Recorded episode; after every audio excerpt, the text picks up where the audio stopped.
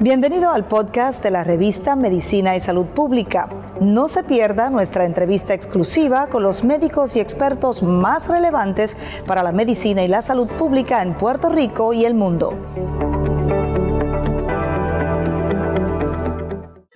Departamento de Salud comienza el rastreo tras el descubrimiento por parte de científicos de la Escuela de Medicina de Ponce de la nueva cepa del coronavirus.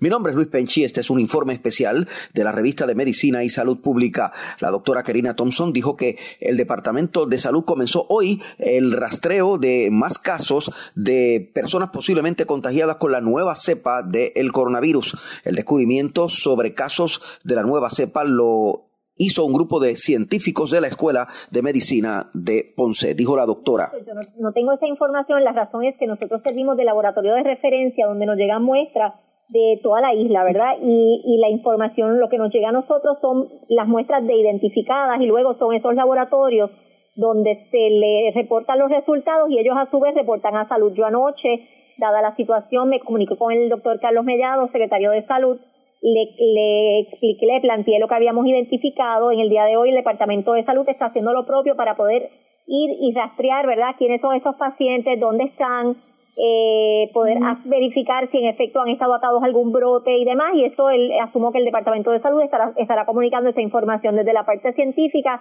Nosotros sí hemos podido confirmar la presencia de la variante en Puerto Rico. La doctora Karina Thompson hizo el señalamiento en una entrevista con la revista de Medicina y Salud Pública. Mi nombre es Luis Penchi.